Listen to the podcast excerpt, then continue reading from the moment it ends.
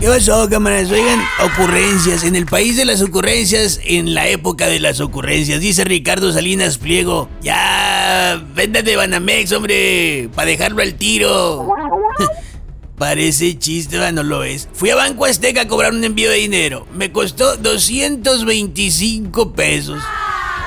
Y fíjate, dijeras tú, bueno, por esa comisión me trataron muy bien. No, no, no son capaces ni de sonreírte en las cajas. Menos van a dejar de hacerte preguntas ridículas a ver si una de esas hace que te marches sin terminar de atenderte y pagarte. No lo sé, pero tengo mis sospechas que trabajar para Electra y Banco Azteca te apaga la chispa de la vida. Ahora, imagínate entonces que Salinas Pliego compre Banamex. Digo, no es que el servicio sea tan bueno, pero pues lo convertiría más bien en banal mex. El presidente dice que el tren conectará bien chilo con el aeropuerto Felipe Ángeles.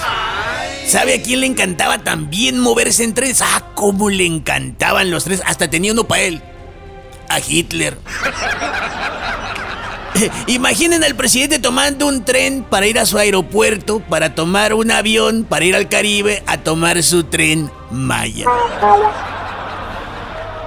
Ah, ¿A poco no les parece tan chistoso como a mí? O sea, es como una broma que no es broma, pero que en el fondo me causa un chico de risa.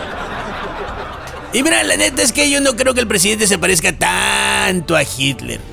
Más bien se parece a Amlito Mussolini. Solo que en lugar de tener a su ejército de camisas negras, pues tiene a su ejército de camisas guindas e hígados prietos.